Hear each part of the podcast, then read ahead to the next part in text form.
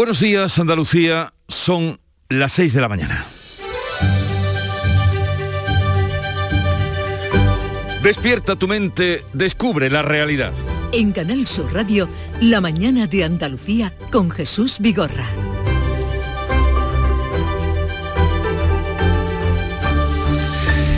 Iniciamos el mes de octubre con el precio de la luz más alto en lo que llevamos de precios soportados hasta ahora. Hoy el megavatio superará los 200 euros.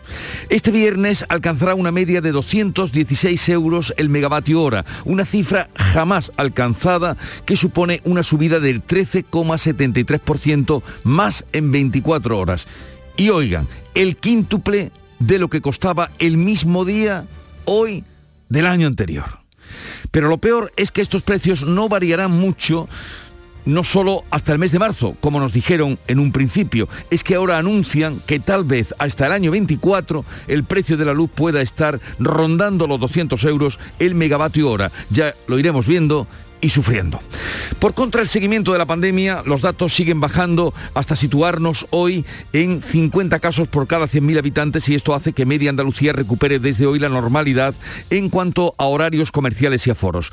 Bajan al nivel 0,17 distritos sanitarios, las provincias de Cádiz y Jaén amanecen sin restricciones, al igual que las capitales de Córdoba y Granada. Las discotecas ya cierran a las 5 y eso ha cambiado el paisaje de las madrugadas, comenzando por la, este, la de este viernes que hemos comprobado con nuestros propios ojos. También Andalucía recupera la presencialidad total en los centros de salud prueba clave y volverán a la normalidad de la prepandemia. No obstante, se va a mantener la asistencia telemática y las videoconferencias para los usuarios que lo deseen, configurando así un sistema de atención conjunto.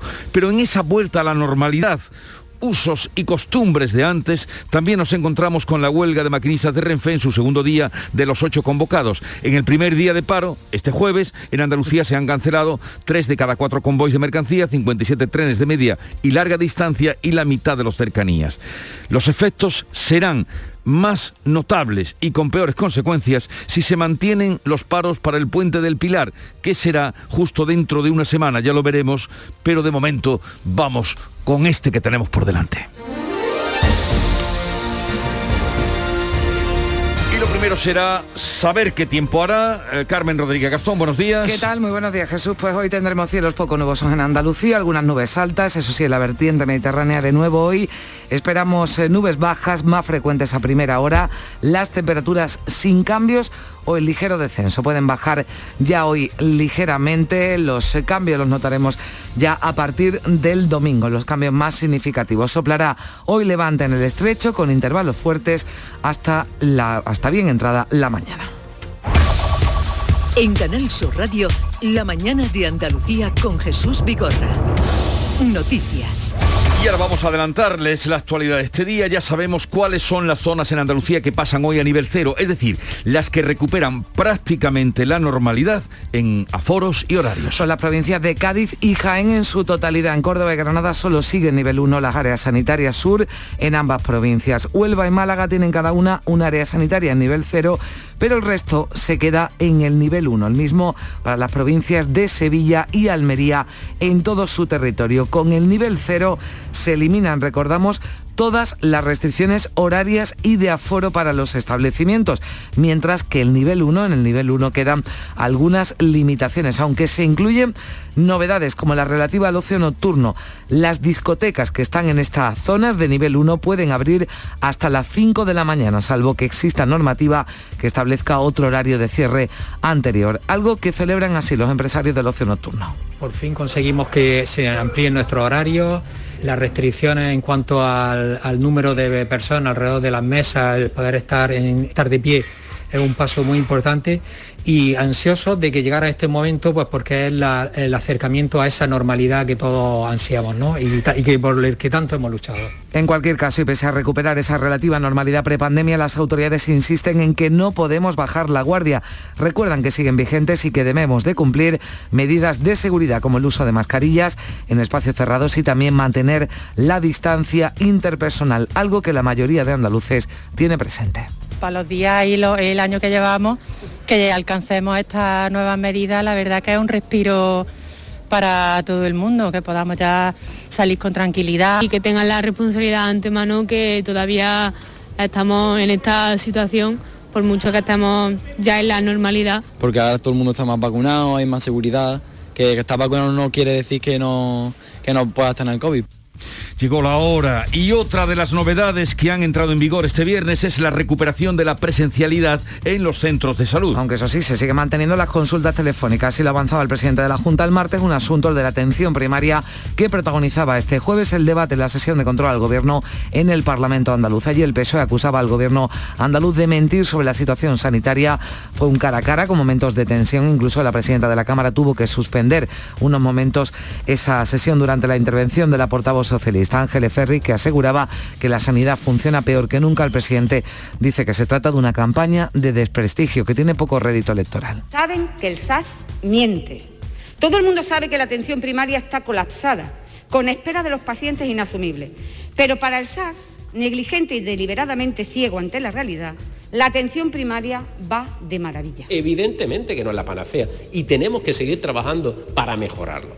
Pero desde luego yo lo que no me va a encontrar usted en una campaña de desmotivar a nuestros profesionales, de machacar su trabajo y de intentar generar una alarma injustificado por arañar un puñado de votos. Ahí usted nunca me va a encontrar. Con adelante Andalucía se repetían las críticas y el debate mientras los profesionales sanitarios reclaman más medios, temen salas de espera llenas, advierten de que las agendas de los médicos ya no caben más citas para este mes de octubre. Hoy, por cierto, va a continuar en Canarias el Consejo Interterritorial de Salud dedicado monográficamente a esa atención primaria. El presidente de la Junta recibe hoy en San Telmo los portavoces de los grupos para negociar los presupuestos del próximo año. El primero en acudir a la sede de la Junta será el líder del PSOE, Juan Espadas, que insistía este jueves en sus condiciones, blindar la inversión pública y dejar fuera a Vox. Las declaraciones que he escuchado por parte del gobierno del Partido Popular se acercan más a las dudas o incluso al ninguneo que a una voluntad sincera de llegar a un acuerdo. Si el Partido Socialista llega a un acuerdo con el Partido Popular, ya le digo yo que en esa mesa no estará Vox.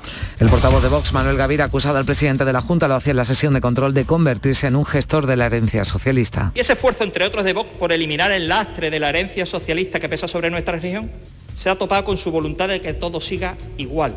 Presidente, si esto sigue así, ustedes se han convertido ya en meros gestores de la herencia socialista.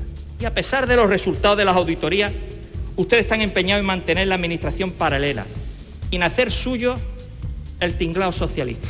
Juanma Moreno le ha pedido a Vox que no equivoque la diana. Como se preveía, el paso de la convención itinerante del Partido Popular por Sevilla ha dejado la confirmación de José Luis Sanz como candidato a la alcaldía de Sevilla. Sí, Juanma Moreno, ante la Dirección Nacional del PP, presentaba al actual alcalde de Tomares como candidato a esa alcaldía de la capital hispanense. Y saludar también a José Luis Sanz que en una conversación que he mantenido con Pablo hay una cosa en la que eh, él y yo estamos de acuerdo. Y él y yo estamos de acuerdo en que vas a ser el próximo alcalde de la ciudad de Sevilla. En ese foro Moreno se ha mostrado convencido de que cada vez queda menos para que Pablo Casado sea presidente del gobierno, aunque ha admitido que el camino es largo y complejo. Y Pablo Casado ha insistido en Sevilla en que no cambiará su posición para reformar el Consejo General del Poder Judicial. Lo confirmaba el líder del PP después de que la- el Consejo Europeo haya apoyado el sistema de elección de los representantes del Consejo General del Poder Judicial que propone el PP para que la mayoría de vocales sean elegidos por los propios jueces. que nuestro compromiso, si Sánchez sigue bloqueando la renovación de los órganos constitucionales porque no quiere cumplir su palabra y dejar que parte de los vocales sean elegidos directamente por los jueces, si eso no lo hacen, en cuanto lleguemos al gobierno modificaremos la ley para que la independencia judicial y la separación de poderes se refuerce en España. No se mueve de su posición el líder del PP, aunque ha habido una llamada al diálogo en este sentido del expresidente del gobierno, Mariano Rajoy, y también de Felipe González. Ambos han instado a sus partidos a ponerse de acuerdo para renovar los órganos constitucionales. Y el precio de la luz, una vez más, si hemos perdido ya la cuenta, marca un nuevo récord. El precio medio en el mercado mayorista va a alcanzar hoy los 216 euros megavatio hora con un máximo de 230 entre las 8 de la tarde y las 10 de la noche. Es el coste más alto de la historia. Comenzamos octubre con el precio disparado igual que terminamos septiembre, un mes en el que el recibo para el consumidor medio se incrementó más de un 50% con respecto a septiembre del año anterior. El rey emérito asegura que no sabe cuándo volverá a España y confiesa que algunos están muy contentos de que se marchara. Son declaraciones que forman parte de los extractos de la biografía Mi Rey Venido a Menos, obra de Laurence Debray que publica la revista francesa Paris Match. Entre otras cosas, Juan Carlos I explica que Abu Dhabi no era su primera opción tras abandonar España, sino Portugal, algo que rechazó porque desde su entorno le dijeron que era demasiado cerca. En su biografía, el emérito reconoce además que la relación con su hijo, el rey Felipe VI, está rota por completo. Y en deportes venció el Betis de nuevo anoche en Hungría. Cinco victorias en los últimos seis partidos para los hombres de Pellegrini, que tras asaltar la fortaleza del Ferenbaros 1 a 3 se colocan en una posición inmejorable para pasar la fase de grupos en la Europa League con tan solo dos jornadas disputadas. En el Sevilla todo hace indicar que Nesiri va a estar entre tres y cuatro semanas de baja. Las pruebas revelan que el marroquí puede volver ya para el partido de Champions ante el Lille el 20 de octubre. Y Luis Enrique daba a conocer ayer la lista de convocados para la Final Four de la Liga de Naciones que España disputará en este parón. El andaluz del Barça, Gaby, es sin duda la principal novedad de la convocatoria. Así viene el 1 de octubre y en los periódicos que cuentan, Beatriz Almeda. Pues en el ideal de Almería, más de 200 ambulatorios reabren hoy, año y medio después, con presencialidad plena. La teleconsulta solo se mantendrá para los casos en los que así lo decida el paciente al pedir la cita. El Día de Córdoba recoge quejas del sindicato de galenos. Los médicos califican de cuento de hadas el plan de atención primaria. Leo en el ideal de Jaén que la provincia se despide de las restricciones y las discotecas podrán cerrar al amanecer. Los 97 municipios acceden al nivel cero. También en el ideal de Granada, la noche empieza a ver la luz. Solo la costa y la Alpujarra mantendrán límites de aforos y horarios en hostelería y comercio. Recoge también el ideal que los pantanos de la provincia pierden un 20% de agua este año y que la situación del embalse de Kentar es la más preocupante. En el diario de Cádiz nos dan cuenta de que la provincia entra en la normalidad está en el nivel cero y que la diputada Noelia Vera deja la política. Hay que parar cuando el cuerpo avisa, dice Vera, de 35 años, es de Cádiz. Diario de Sevilla sobre la convención del Partido Popular, Aznar cierra filas en Sevilla con Pablo Casado.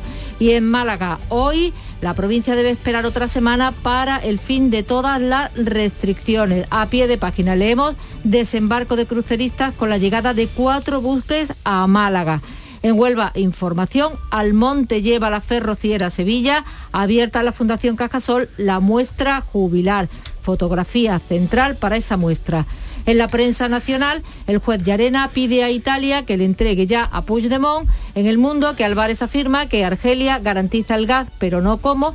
Y concluyo con la razón, Aznar vuelve a apadrinar a Casado ante la batalla con Ayuso. Y la agenda informativa del día, Javier Moreno, buenos días. Buenos días, Jesús. ¿Cómo arranca el mes de octubre? Hay que, hay que elegir. Mira, he marcado tres citas de la política, dos de la cultura, una cita con el lujo y una cita con los mayores. Ya lo estamos contando. A las 10 de la mañana comienza el maratón de reuniones en el Palacio de San Telmo para abordar la negociación de los presupuestos.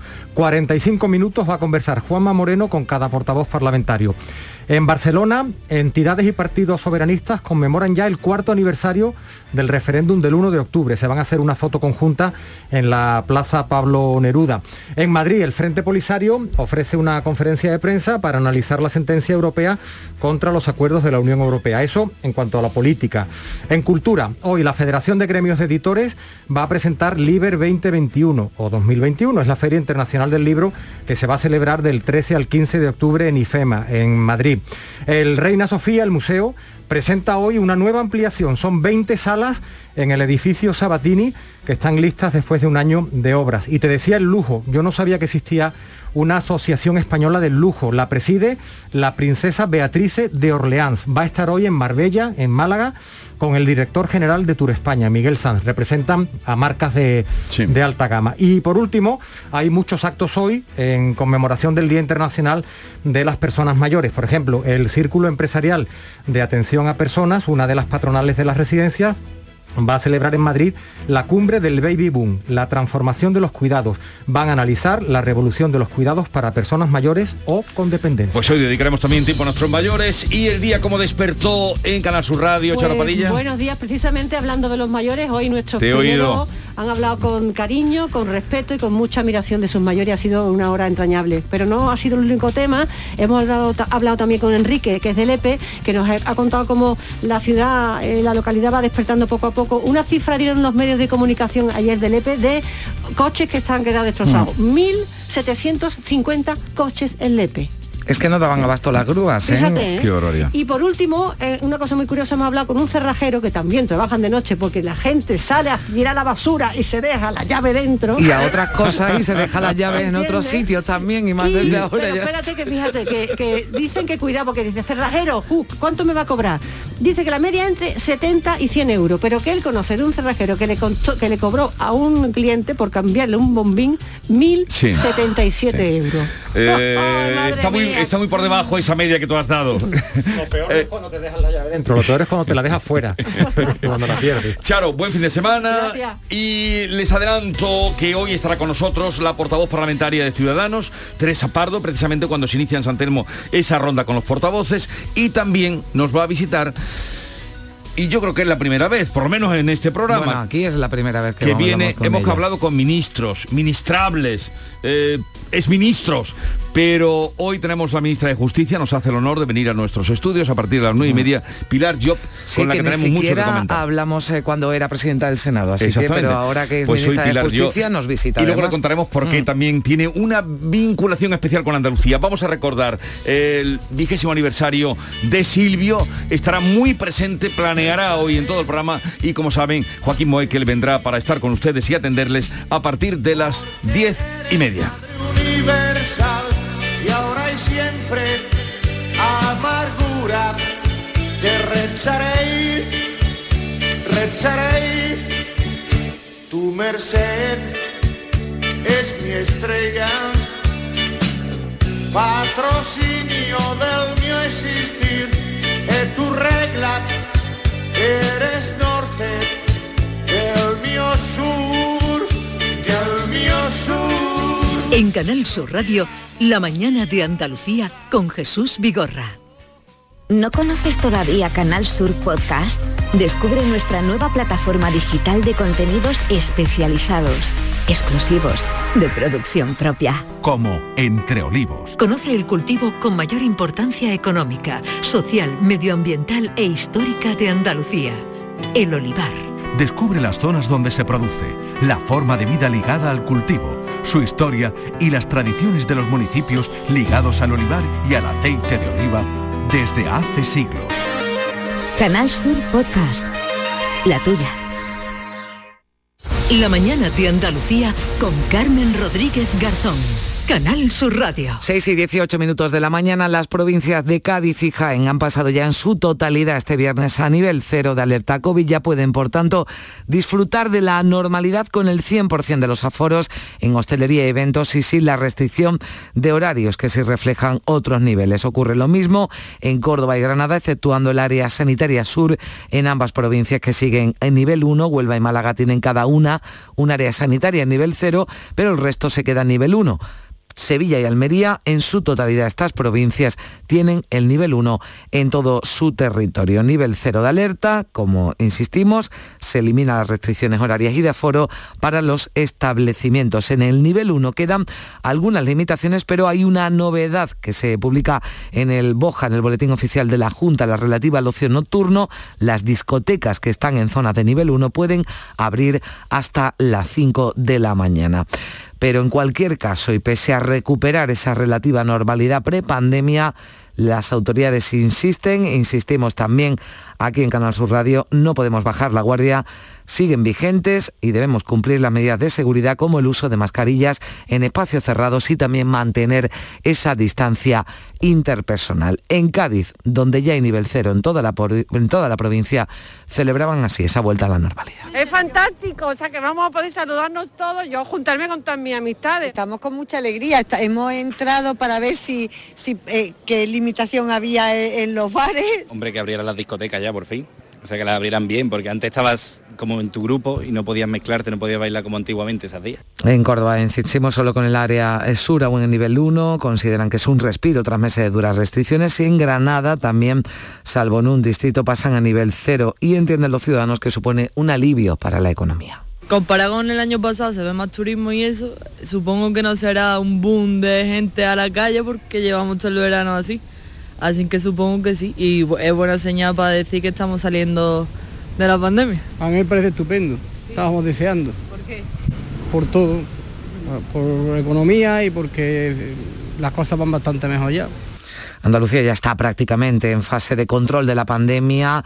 En toda la comunidad la tasa es de 50,1 casos de COVID por cada 100.000 habitantes tasa de incidencia acumulada en los últimos 14 días, solo una décima por encima de esa cota 50 que según marca la OMS es de riesgo bajo.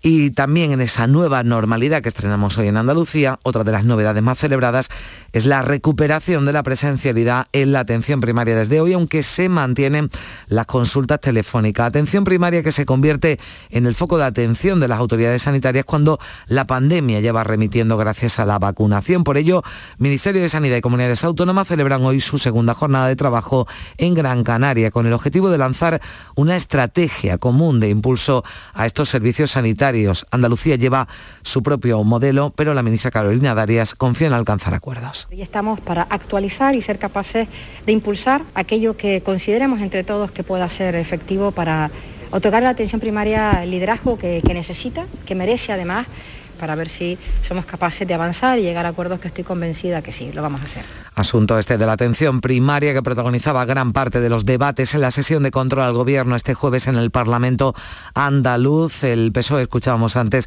Ángeles Ferri y Juanma Moreno debatiendo sobre este asunto después de que el PSOE acusara a Moreno de mentir, de decir que la sanidad funciona peor que nunca. Con Adelante Andalucía se repetían las críticas. La portavoz de esta formación recuerda que los pacientes siguen sin ver a su médico y le pedía al presidente que no se escude en el criterio de los eh, expertos. El presidente acusaba a Inmaculada Nieto de defender al gobierno central. ¿Usted de verdad piensa que es consuelo para alguien que ha pasado toda esa gincana que usted le diga que la atención primaria ha estado cerrada por consejo de los expertos?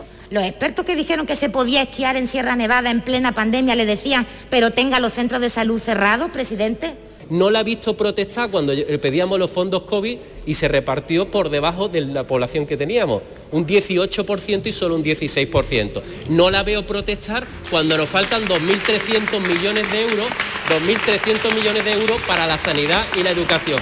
Eso ocurría en la sesión de control al gobierno en el Parlamento andaluz. Hoy el, foco informativo va a estar en el Palacio de San Telmo, la sede de la presidencia de la Junta. Allí Juanma Moreno recibe a los dirigentes de los cinco partidos con representación parlamentaria para abordar las cuentas, los presupuestos andaluces de 2022 e intentar lograr un acuerdo para su aprobación. El primero en acudir al Palacio de San Telmo, 10 de la mañana, el líder del PSOE, Juan Espadas, que presentaba este jueves sus condiciones o insistía en sus condiciones que pasan por blindar la inversión pública, pero no se ve firmando con Vox, que acusaba, a su vez, escuchábamos a Manuel Gavira hace tan solo unos instantes, al presidente de la Junta de convertirse en un gestor de la herencia socialista. Ocurría en la sesión de control al gobierno y Moreno le respondía así.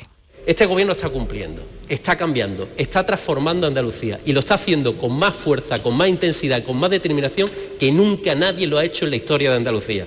Y ese cambio ese cambio es fundamental para el futuro de nuestras generaciones.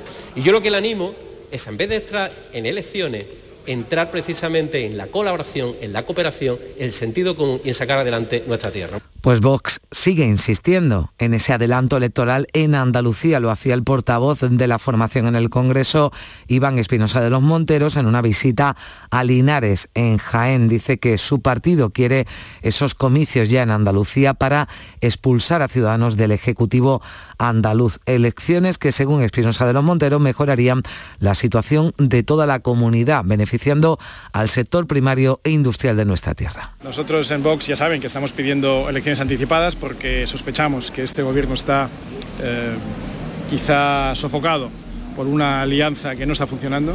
Eh, hay una parte del gobierno compuesta por un partido que ya prácticamente es inexistente en el conjunto de Andalucía y desde luego inexistente en el conjunto de España. Es casi como ver la película Los Otros, ¿no? En ocasiones veo muertos, decía aquel niño.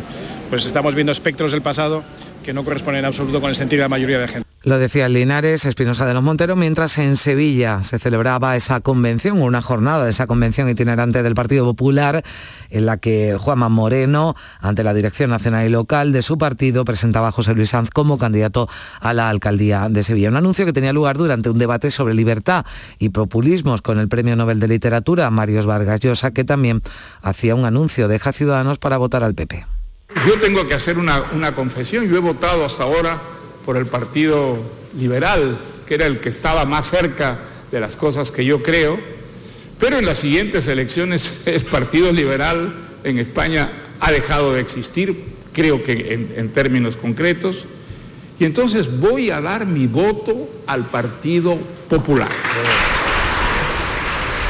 Pues la convención de los populares que llegaba a la capital andalucía, donde Pablo Casado anunciaba que si llega a la Moncloa cambiará la ley para desbloquear el Consejo General del Poder Judicial. Lo hacía después de que el Consejo de Europa reprochara al gobierno, a España, que todavía no haya llevado a cabo ese desbloqueo. Insta a nuestro país a modificar ya sin más demora el sistema de elección de los 12 jueces, de los 12 vocales, para que sean elegidos por sus pares. Y de ahí que eh, Casado defienda la postura de su partido. Pero ha habido una llamada al diálogo. Ocurrió en el foro de la Toja de los expresidentes del gobierno Mariano Rajoy y Felipe González. Ambos han instado a sus partidos a ponerse de acuerdo para renovar los órganos constitucionales y también otros asuntos prioritarios como el reparto de los fondos europeos. Si nos fijamos los grandes asuntos que se supone que en este momento importan a los españoles, el entendimiento es cero. Se echan en falta pues algunos acuerdos en los grandes temas fundamentales en los que estamos viviendo. Acaba de mencionar el presidente Rajoy, no podemos tener órganos constitucionales varados como si fueran una batea que no se puede sacar en. El juez Llarena pide al Tribunal de Cerdeña que inicie el proceso de entrega a España de Carles Puigdemont. El magistrado del Tribunal Supremo que instruye la causa sobre el procés catalán ha enviado un escrito al Tribunal de Apelación de Sassari para dejar claro que la orden de detención y entrega del expresidente catalán está activa. Le pide además que inicie el procedimiento de traslado a España, ya que en este momento tiene levantada la inmunidad para que sea, pueda ser juzgado por sedición y malversación de fondos públicos. Por cierto, que ha habido un nuevo plante del presidente de la Generalitat, Pere Aragonés. Pere Aragonés ocurría este jueves en la víspera del aniversario del 1 de octubre. Nuevo plante de Aragonés al rey. Don Felipe visitaba el Salón del Automóvil de Barcelona junto al presidente Sánchez y ni Aragonés ni la alcaldesa Colau se han sumado a esa visita. Y el rey emérito, también protagonista informativo de la jornada, ha asegurado que no sabe cuándo volverá a España y confiesa que algunos están muy contentos de que se marchara. Son declaraciones que forman parte de la biografía Mi Rey Venido a Menos, un avance que publica la revista francesa Paris Match. Entre otras cosas, Juan Carlos I explica que Abu Dhabi no era su primera opción, su primer destino tras abandonar España, sino Portugal, algo que rechazó porque varias fuentes de su entorno le dijeran que era demasiado cerca. También confiesa que no tiene ninguna relación, que la relación está rota con su hijo, con el rey Felipe VI. Y el Pleno del Congreso, también lo apuntamos, eh, ha rechazado la enmienda a la totalidad presentada por el PP contra la primera parte de la reforma de las pensiones. Así que esto supone que sigue adelante el trámite parlamentario de la iniciativa que liga su revalorización al IPC y acaba con el factor de sostenibilidad. La mañana de Andalucía.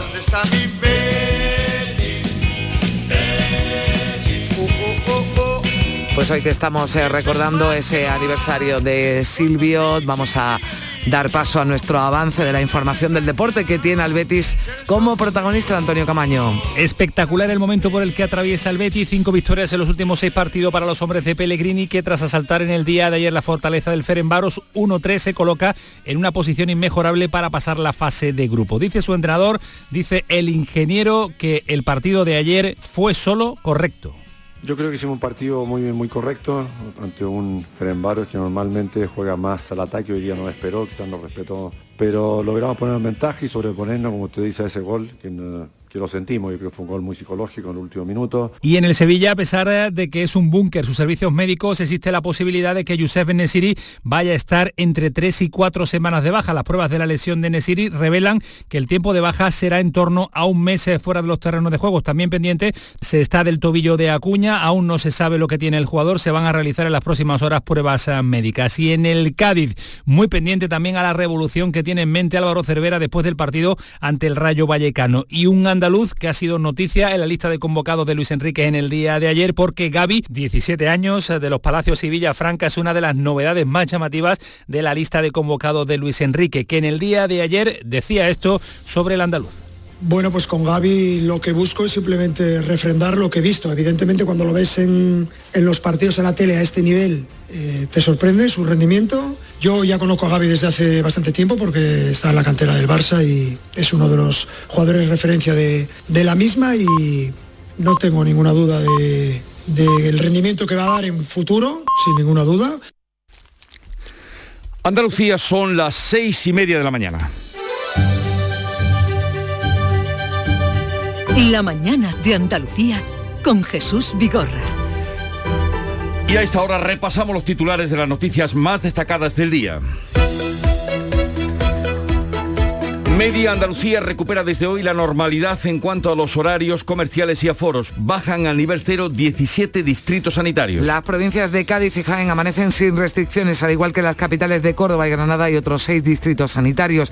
En el nivel 1 quedan las provincias de Almería y Sevilla al completo, con algunas limitaciones como el cierre a las 2 de la madrugada en las terrazas, a la 1 en interiores, aunque la novedad es que pueden tener abiertas hasta las 5 de la mañana las discotecas. Los comités territoriales han acordado el 100% del aforo en eventos y espectáculos culturales y deportivos. En los teatros, conciertos, auditorios, museos, plaza de toro y competiciones deportivas de carácter local, provincial, autonómico podrán completar la totalidad de las localidades tanto en las zonas con nivel 0 como en el nivel 1. Con la tasa de incidencia en 50 casos por 100.000 habitantes, también Andalucía recupera la presencialidad total en los centros de salud. 50 con 1, una décima nos quedamos para estar en esa tasa 50 que marca la OMS como ya riesgo muy bajo. En total, los 1.517 centros de salud que componen el sistema sanitario volverán a la normalidad prepandemia, no obstante, se va a mantener la asistencia telemática, también las videoconferencias para los usuarios que lo deseen, configurando un sistema de atención conjunto. El presidente de la Junta se reúne con los partidos con representación parlamentaria para abordar la negociación del proyecto de presupuestos de Andalucía para 2022. Abre la ronda en el Palacio de San Telmo con el secretario general del PSOE andaluz, Juan Espada. Después se reúne con el portavoz del PP, José Antonio Nieto. También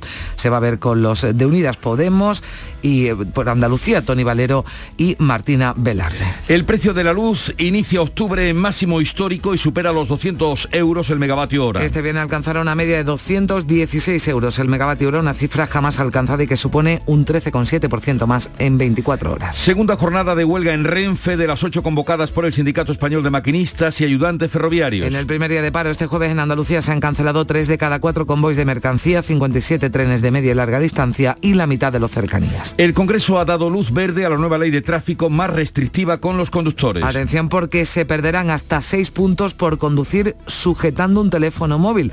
Los conductores de los patinetes, los de movilidad personal deberán llevar siempre el casco. Si no lo hacen, serán multados con 200 euros y perderán tres puntos si tienen carne. Hoy se conmemora el Día Internacional de las Personas Mayores para reivindicar sus derechos y necesidades. En Andalucía hay más de un millón y medio de personas con edad avanzada estarán entre las prioridades de los fondos europeos de recuperación a través de numerosos proyectos centrados en la transformación de la economía de los cuidados. Y recordamos el tiempo previsto para hoy. Hoy tendremos una jornada de cielos poco nubosos con algunas nubes altas, salvo en la vertiente mediterránea. Allí de nuevo intervalo de nubes bajas que serán más frecuentes a primera hora. Las temperaturas sin cambios o el ligero descenso soplará levante en el estrecho a primera hora con intervalos fuertes. Hoy el santoral recuerda a San Romano de Melodioso. Melodioso supongo que sería por su capacidad para componer, porque fue un diácono que se convirtió en uno, de los más eh, grandes himnógrafos, porque se dice que compuso más de mil himnos. Esto es más que Bach, porque cada fiesta, cada fiesta del año litúrgico, él componía un himno. Entonces, San El Romano el melodioso. Bueno, está bonito que te pongan ese adjetivo después de a otros que hemos visto. Así es que ese es el santo que hoy se recuerda. Y tal día como hoy, de 1982, 1982, fue cuando Sony lanzó su primer lector de Compass D. Que ya está superado, pero que fue una auténtica revolución. Bueno, yo por ahí tengo todavía algunos CDs que no quiero quiero no perder. quieres ¿Tú tienes reproductor de Disc? No, ahora es muy difícil encontrar. Sí tengo, pero es muy difícil sí. encontrar. Sí, no, si te quedas sin el que tienes. No, eh, entonces tienes que comprar un lector de DVD que también habrá desaparecido y los que quedan es la única manera. Bueno, igual vuelve, Es ¿no? Como ahora se llevan Sí. otra vez después también el tocadisco, ¿no? Pues también igual los discos de vinilo, igual el CD Los se coches recupera nuevos tampoco- también como algo vintage. no los sé. coches nuevos tampoco traen ya lector de- de, 1982. Compact Disc. Nada, no. tampoco traen lector. En fin. Pero recuerden que no fue hace tanto tiempo, cuando aquello fue una revolución. Y bajo el lema de conectar mentes y crear el futuro, La Expo de 2020 de Dubái se desarrollaba desde el 1 de octubre de eh, 2021 hasta el 31 de marzo de 2022. Esto es una efeméride muy No, esto, reciente. esto no es, yo creo que es una... es- es- esto no es efeméride, Jesús, esto es que ha pasado o que está pasando ahora en Dubái. Que está pasando en Dubái. Claro, Sí. yo tengo aquí eh, del 1 de octubre, Claro, que empieza que hoy, hoy hasta el 31 es que no es de 2000, marzo. claro, es que la Expo Dubai tiene 2020 y eso es lo que te ha llevado a confusión. Aquí, Pero en realidad claro, esto es como los Juegos Olímpicos, que tenía Tokio Como- el apellido de 2020. Y se prorrogaron. Claro, pero se le quedó el apellido 2020. Pues la Expo Dubai igual. Se ha quedado con 2020, aunque ha comenzado este 1 de octubre de 2021. Pero hoy también recordamos que eh, hace 20 años, y además lo vamos a hacer a lo largo del programa, lo vamos a hacer, moría, se nos iba para siempre el gran Silvio. Me ha picado a mí, no como una avispa que también. La base de rata de los americanos. Manera que...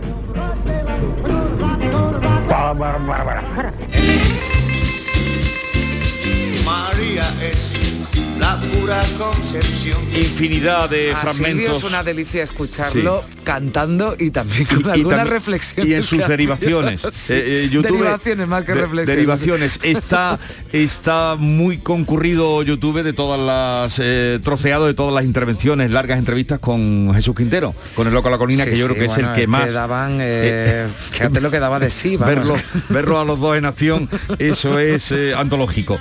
Y una cita hoy, indudablemente relativa al día que ya hemos señalado, Día del Mayor, eh, una cita de un filósofo y escritor suizo y que escribió el diario íntimo, ahora les diré el nombre, que decía, saber envejecer es la mayor de las sabidurías y uno de los más difíciles capítulos del gran arte de vivir. Y en eso tenemos, tiene mucha razón Enrique Federico Amiel, Enrique Federic, porque era eh, suizo, Amiel, que decía saber envejecer es la mayor de las sabidurías y uno de los más difíciles capítulos del gran arte de vivir. Sí, dar ese paso, esa transición que tampoco sabe uno muy bien cuando empieza, ¿no? Porque cuando empiezas a envejecer. Y hay quien En se fin. resiste, quien se resiste, tenemos muchos hay, hay quien, hay ejemplos quien de quien se siempre, resiste hay a quien siempre cree que va a envejecer, envejecer 10 años después. Eh, vamos ahora a la segunda revista de prensa que nos trae Bea Almeida ya con los periódicos del día. Adelante, Bea. Pues comenzamos con el diario El País, que abre hoy con la imagen de un dron que nos muestra la colada del volcán ya en la costa. Tenemos palabra nueva, esto se llama fajana, es el, terreno que la colada ha ganado al mar. El juez Llarena, este es el titular principal, pide a Italia que le entregue ya a Puigdemont. El instructor del proceso reclama medidas precisas contra el expresidente para garantizar la ejecución de la orden de detención en el futuro. En el mundo también Llarena reprueba al gobierno y pide la entrega de Puigdemont y en, eh, páginas interiores Palabras del rey emérito. En Abu Dhabi no molesto a la corona. Las dice en una entrevista a una autora francesa, no tengo ni idea de si volveré. Leemos también que Yolanda Díaz quiere un nuevo Podemos sin ideología precocinada. La vicepresidenta impugna con el rejón para liderar una unión de partidos en 2023. Nos dicen también que la vicepresidenta es- está bien valorada por los jóvenes y en el PSOE. Arrasa entre los votantes de Unidas Podemos. La razón destaca caos y piquetes en la huelga de Renfe. Las más afectadas fueron las cercanías de Cataluña, Valencia y Madrid. También se hacen eco de que el volcán expulsa peligrosas concentraciones de dióxido de azufre. En expansión, el precio de los pisos ya supera el nivel pre-COVID en 39 capitales y en la portada de la BC de Sevilla, Isofotón desvió al extranjero 5,8 millones de euros de la Junta. La empresa que obtuvo ayuda por 80 millones contrató a la actual ministra Teresa Rivera. Las demás portadas de la prensa local se hacen eco de la nueva normalidad, las que lo tienen, claro. La provincia, de- en el ideal de Jaén, la provincia se despide de las restricciones y las discotecas podrán cerrar al amanecer. En el diario de Cádiz, la provincia que entra en la normalidad y estrena hoy el nivel cero, elimina todas las restricciones. Málaga hoy no, Málaga deberá esperar otra semana para el fin de todas las restricciones. En el ideal de Granada, la noche empieza a ver la luz. Las discotecas, el horario será hasta las 6 entre semana y hasta las 7 en fin de semana y víspera de festivos, con media hora extra, en este último caso, para realizar el desalojo del local. En el ideal de Almería, más de 200 ambulatorios reabren hoy, año y medio después, con presencialidad plena. Y concluyo con el diario de Sevilla, que como habíais, estabais comentando, Silvio es el aniversario de su muerte, 20 años sin la leyenda del rock sevillano. Pues fíjense, ahora me entero yo que las discotecas estaban abiertas hasta las 7 de la mañana. Algunas sí. Tú hace tiempo que no vas. Hace tiempo. Bueno, yo hace tiempo, pero ahora entero. tú más que. Pero esta mañana, seguro, esta mañana sí que hemos visto ya cuando nos dirigíamos a la emisora, a los estudios Sí, de radio, sí. cómo había cambiado ya el paisaje en Sevilla, que es de donde les hablamos. Bien, 6.40 minutos de la mañana, sigue la actualidad, sigue la información en Canal Sur Radio. Humor, ingenio, música en directo, entrevistas. Todo lo tienes en el show del comandante Lara. Y te esperamos los domingos en la medianoche para que disfrutes de la radio más original y divertida. ¡Vas a flipar! ¡Síguenos! El show del comandante Lara. Este domingo en la medianoche. Quédate en Canal Sur Radio, la radio de Andalucía. La mañana de Andalucía con Carmen Rodríguez Garzón. Canal Sur Radio. 6 y 42 minutos de la mañana y otro nombre propio en el día de hoy, el de la Secretaria de Estado de Igualdad, Noelia Vera, que ha anunciado que deja su cargo en el Ministerio, su escaño en el Congreso y sus responsabilidades en Podemos como Secretaria de Feminismos. He tomado una decisión muy difícil para mí, dejar la política institucional, así lo anunciaba en redes sociales Noelia Vera, que ha puesto al servicio de Podemos todos los cargos públicos y orgánicos por una decisión personal. En el escaño que ocupaba por Cádiz le va a reemplazar Juan Antonio Delgado, guardia civil que ya fue diputado en anteriores legislaturas. Su sustituta en la Secretaría de Estado de Igualdad será Ángela Rodríguez. Vera explica que ha tomado esta decisión después de siete años, decisión complicada porque literalmente cuando el cuerpo avisa hay que saber parar, tomar aire y emprender otros eh, caminos. Hoy la factura de la luz continúa subiendo en España, pero con un máximo récord por primera vez se supera los 200 euros. El precio medio en el mercado mayorista alcanza los 216 euros el megavatio hora, máximo de 230 entre las 8 de la tarde y las 10 de la noche. Es el coste más alto de la historia. Comenzamos octubre con el precio de la electricidad disparado, igual que terminamos septiembre, un mes en el que el recibo para el consumidor medio se incrementó más del 50% con respecto al año anterior. Una señal, decía Rubén Sánchez, el portavoz de Facua, de que las medidas del gobierno para evitarlo no han tenido efecto. El recibo del usuario medio alcanza ya los 103 euros. Septiembre, pese a las medidas que ha adoptado el Ejecutivo de coalición, es el mes más caro de toda la historia. La subida interanual con respecto a septiembre del año pasado es del 53,8%.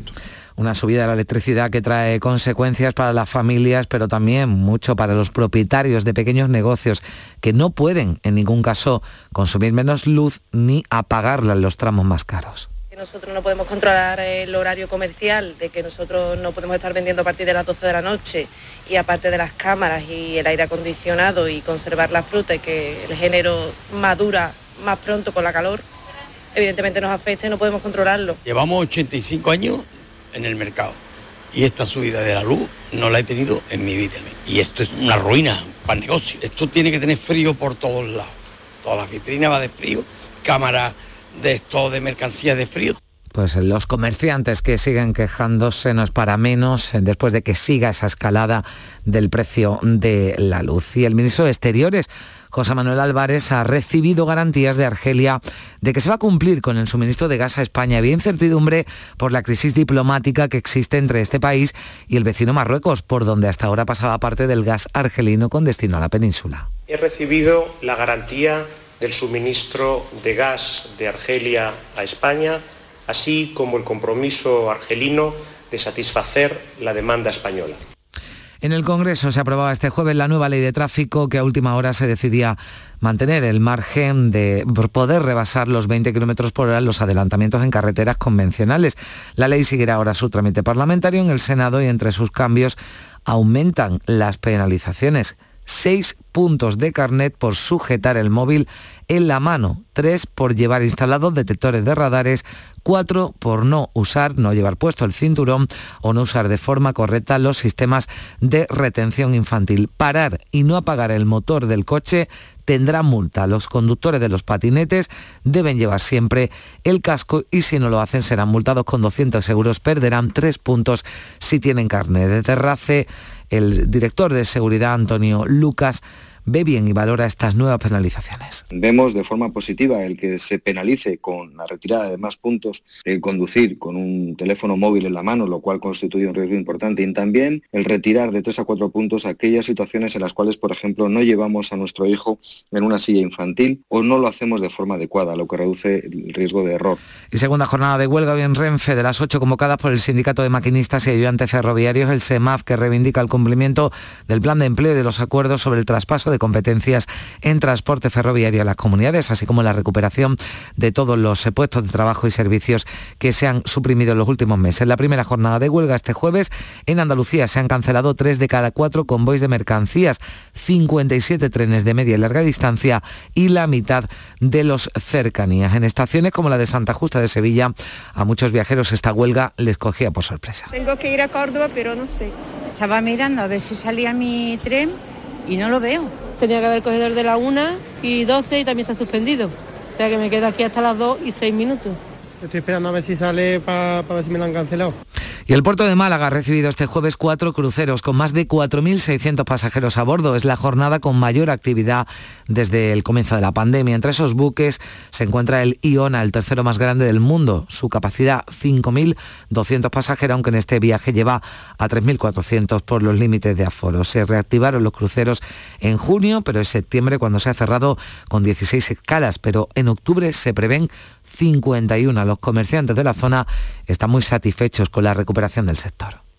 Uh, temporada alta, digamos que se ha pasado a noviembre. Así que yo creo que sí, que poquito a poco vamos saliendo de, de, esto. Y la verdad que se está notando el cambio. Antes las tierras tenían que estar cerradas, pero como, como el turismo se moviliza otra vez, vienen los turistas y entonces compran sobre todo souvenirs y cosas para llevarlo de recuerdo. Pero no solo a Málaga, también al puerto de Motril. Se han llegado cruceros este jueves, recibían los primeros internacionales tras la pandemia. El primero ha sido el buque Bolet de una compañía noruega con medio millar de pasajeros mayoritariamente británicos y también ha llegado el World Navigator que pertenece al segmento de lujo. La reactivación de esta industria, contaba el presidente de la Autoridad Portuaria de Motril, José García Fuentes, supone un revulsivo para la economía supone la puesta en marcha de diversos proyectos para el fomento del turismo en nuestra tierra.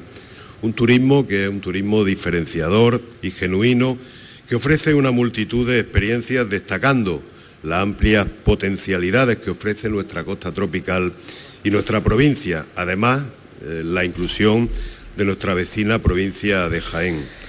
Y en Sevilla, en Villanueva del Arizcal, siguen buscando a un hombre que robó un coche en la puerta de una guardería con un niño de 5 años dentro. El vehículo estaba con el motor en marcha porque la madre había dejado un momento en él a su hijo que tenía una pierna escayolada mientras recogía a la hermana pequeña de la guardería. Dio aviso inmediato a la policía local y en unos eh, minutos localizaron el coche. El niño afortunadamente estaba bien. Nada se sabe del paradero de otro menor del desaparecido en Morón de la Frontera en Sevilla. El delegado del Gobierno en Andalucía ha explicado que se están abordando muchas eh, líneas de investigación y que está resultando muy difícil. Y hoy se lo venimos anunciando, se conmemora el Día Internacional de las Personas Mayores para reivindicar sus derechos y necesidades. En Andalucía hay más de un millón y medio de personas con edad avanzada que según la Junta serán uno de los ejes fundamentales de actuación de los fondos Next Generation a través de numerosos proyectos centrados en la transformación de la economía de los cuidados. La apuesta del Gobierno andaluz por el colectivo queda reflejada en el Plan Integral 2020 2023 y especialmente en un nuevo modelo de atención, como ha destacado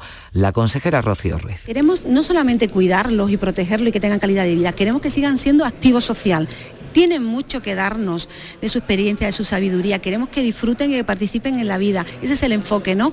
Para que nuestros mayores realmente sean, estén todavía en una etapa magnífica y que puedan seguir disfrutando de la vida.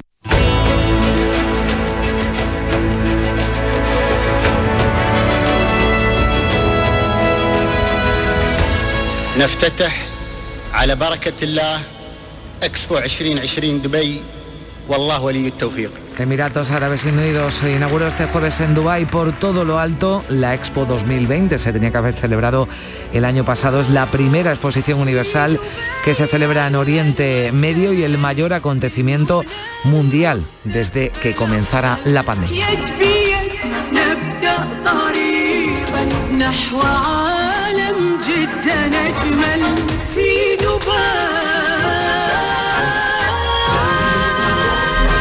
Así llegamos a las 7 menos 10 minutos. Se quedan ahora con la información local. En la mañana de Andalucía de Canal Sur Radio, las noticias de Sevilla. Con Pilar González. Hola, buenos días. Toda la provincia se queda en nivel 1. En contra de lo previsible, Salud ha decidido que todos los distritos sanitarios continúen en nivel 1. No avanzan al cero, a pesar de que todos, excepto la capital, cumplen con el principal requisito de tener una incidencia por debajo de los 50 casos por 100.000. Eso sí, esta noche ya se ha notado en la capital un mayor trasiego de jóvenes y es que las discotecas han podido abrir hasta las 5 de la madrugada. Hoy tenemos intervalos de nubes alta, viento variable flojo y la máxima prevista es de 31 grados en Morón y en Lebrija, 33 en Écija y en Sevilla. A esta hora tenemos 19 grados en la capital. Las noticias de Sevilla.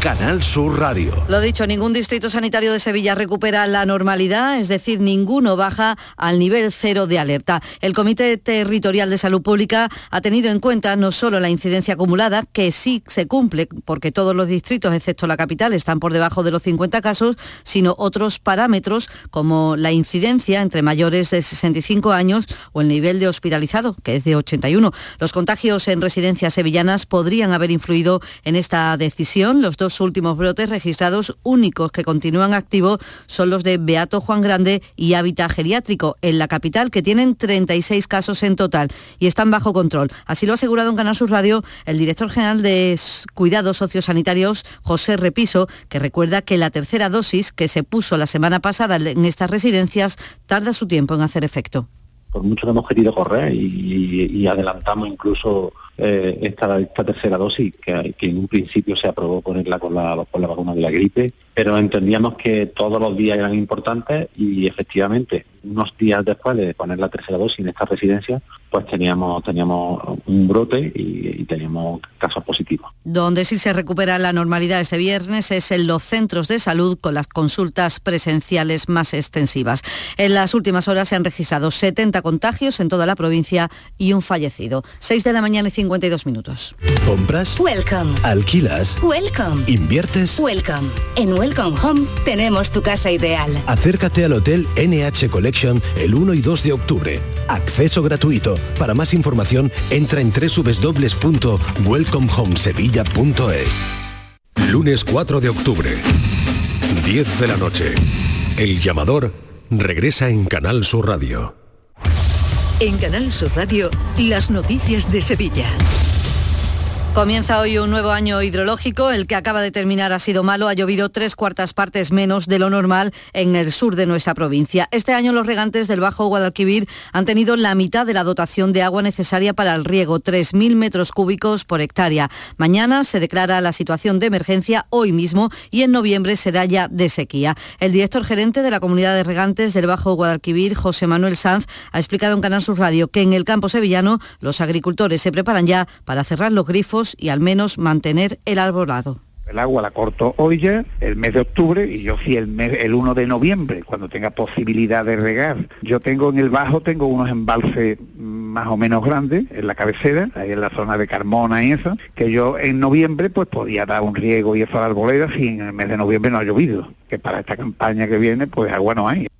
A las 9 de la mañana está convocada la Junta General de Abengoa. Los accionistas minoritarios podrían tomar el control societario de la compañía. Ambas partes han negociado hasta última hora. En la Junta se van a votar las cuentas de 2019 y los minoritarios advierten de que no las apoyarán hasta que no tengan el control y aseguran que si lo logran habrá alternativas de financiación para Abengoa, que actualmente está en concurso de acreedores. La próxima semana se va a formalizar la compra a Abengoa de las instalaciones de Altas como futura ciudad de la justicia. Lo ha anunciado el consejero de Justicia, Juan Marín, en el Parlamento andaluz y mantiene que los retrasos en la operación se ha debido a la pandemia y a ese concurso de acreedores en el que está Bengoa. Respondía así a la pregunta de la socialista Verónica Pérez. Se ha renegociado por parte del gobierno andaluz esa, eh, esa, compra, se están buscando otras alternativas. ¿Ustedes van a seguir hacia adelante? Realmente díganos la verdad, señor consejero, porque creo que el, el último año y medio usted nos ha mentido. Y usted verá cómo en los próximos días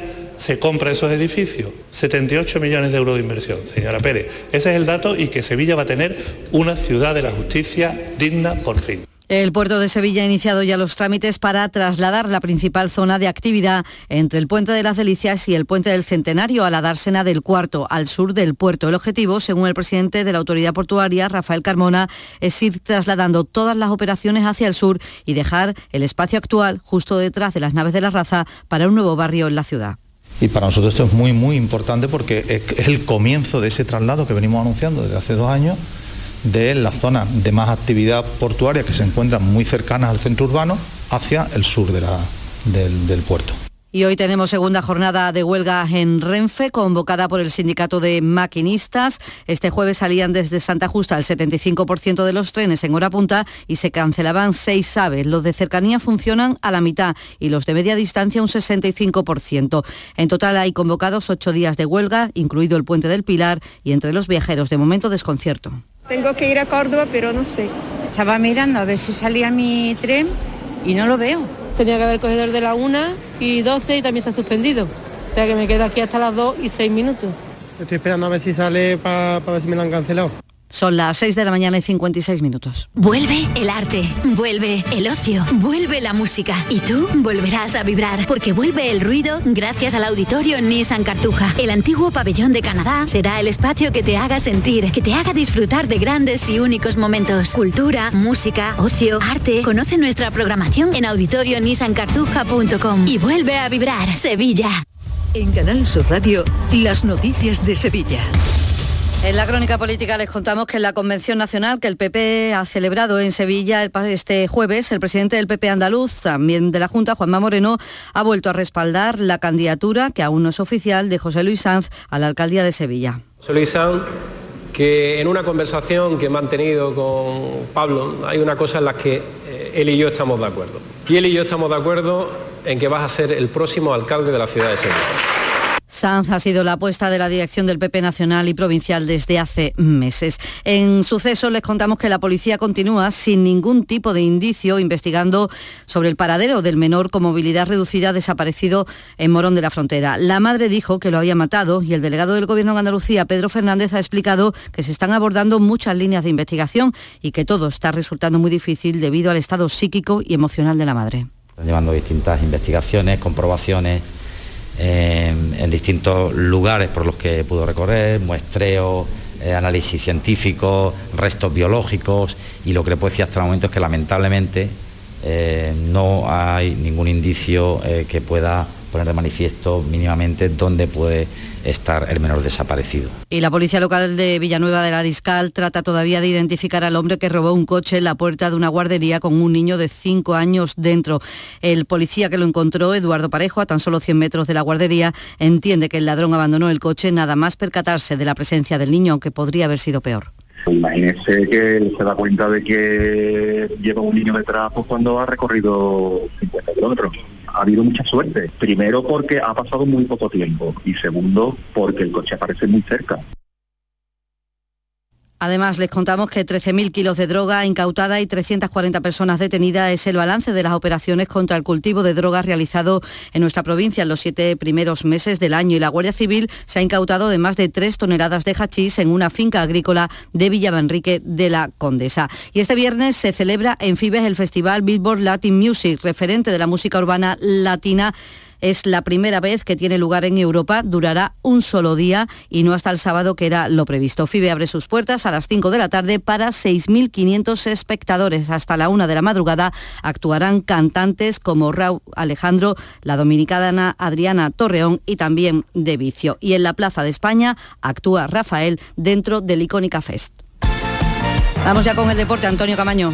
Extraordinario momento de forma el que atraviesa el Betis. Cinco victorias en los últimos seis partidos para los hombres de Pellegrini que tras asaltar la fortaleza del Ferenbaros 1-3 en la noche de ayer se colocan en una posición inmejorable para pasar la fase de grupos con tan solo dos jornadas disputadas. Una victoria fundamentada en el buen momento que atraviesa también Fekir. Y en el Sevilla, pendientes del tobillo de Acuña, se lesionó el partido de la Liga de Campeones. Se van a realizar pruebas en el día de hoy para ver si el jugador, si el lateral argentino tiene posibilidades de este fin de semana. No lo hará en Nesiri, que tiene para 3-4 semanas de baja. Y la primitiva ha tocado en Sevilla un boleto sellado con 800.000 euros en la plaza de San Lorenzo, en la capital. A esta hora 16 grados en Estepa, 17 en Carmona, 19 en Dos Hermanas y en Sevilla.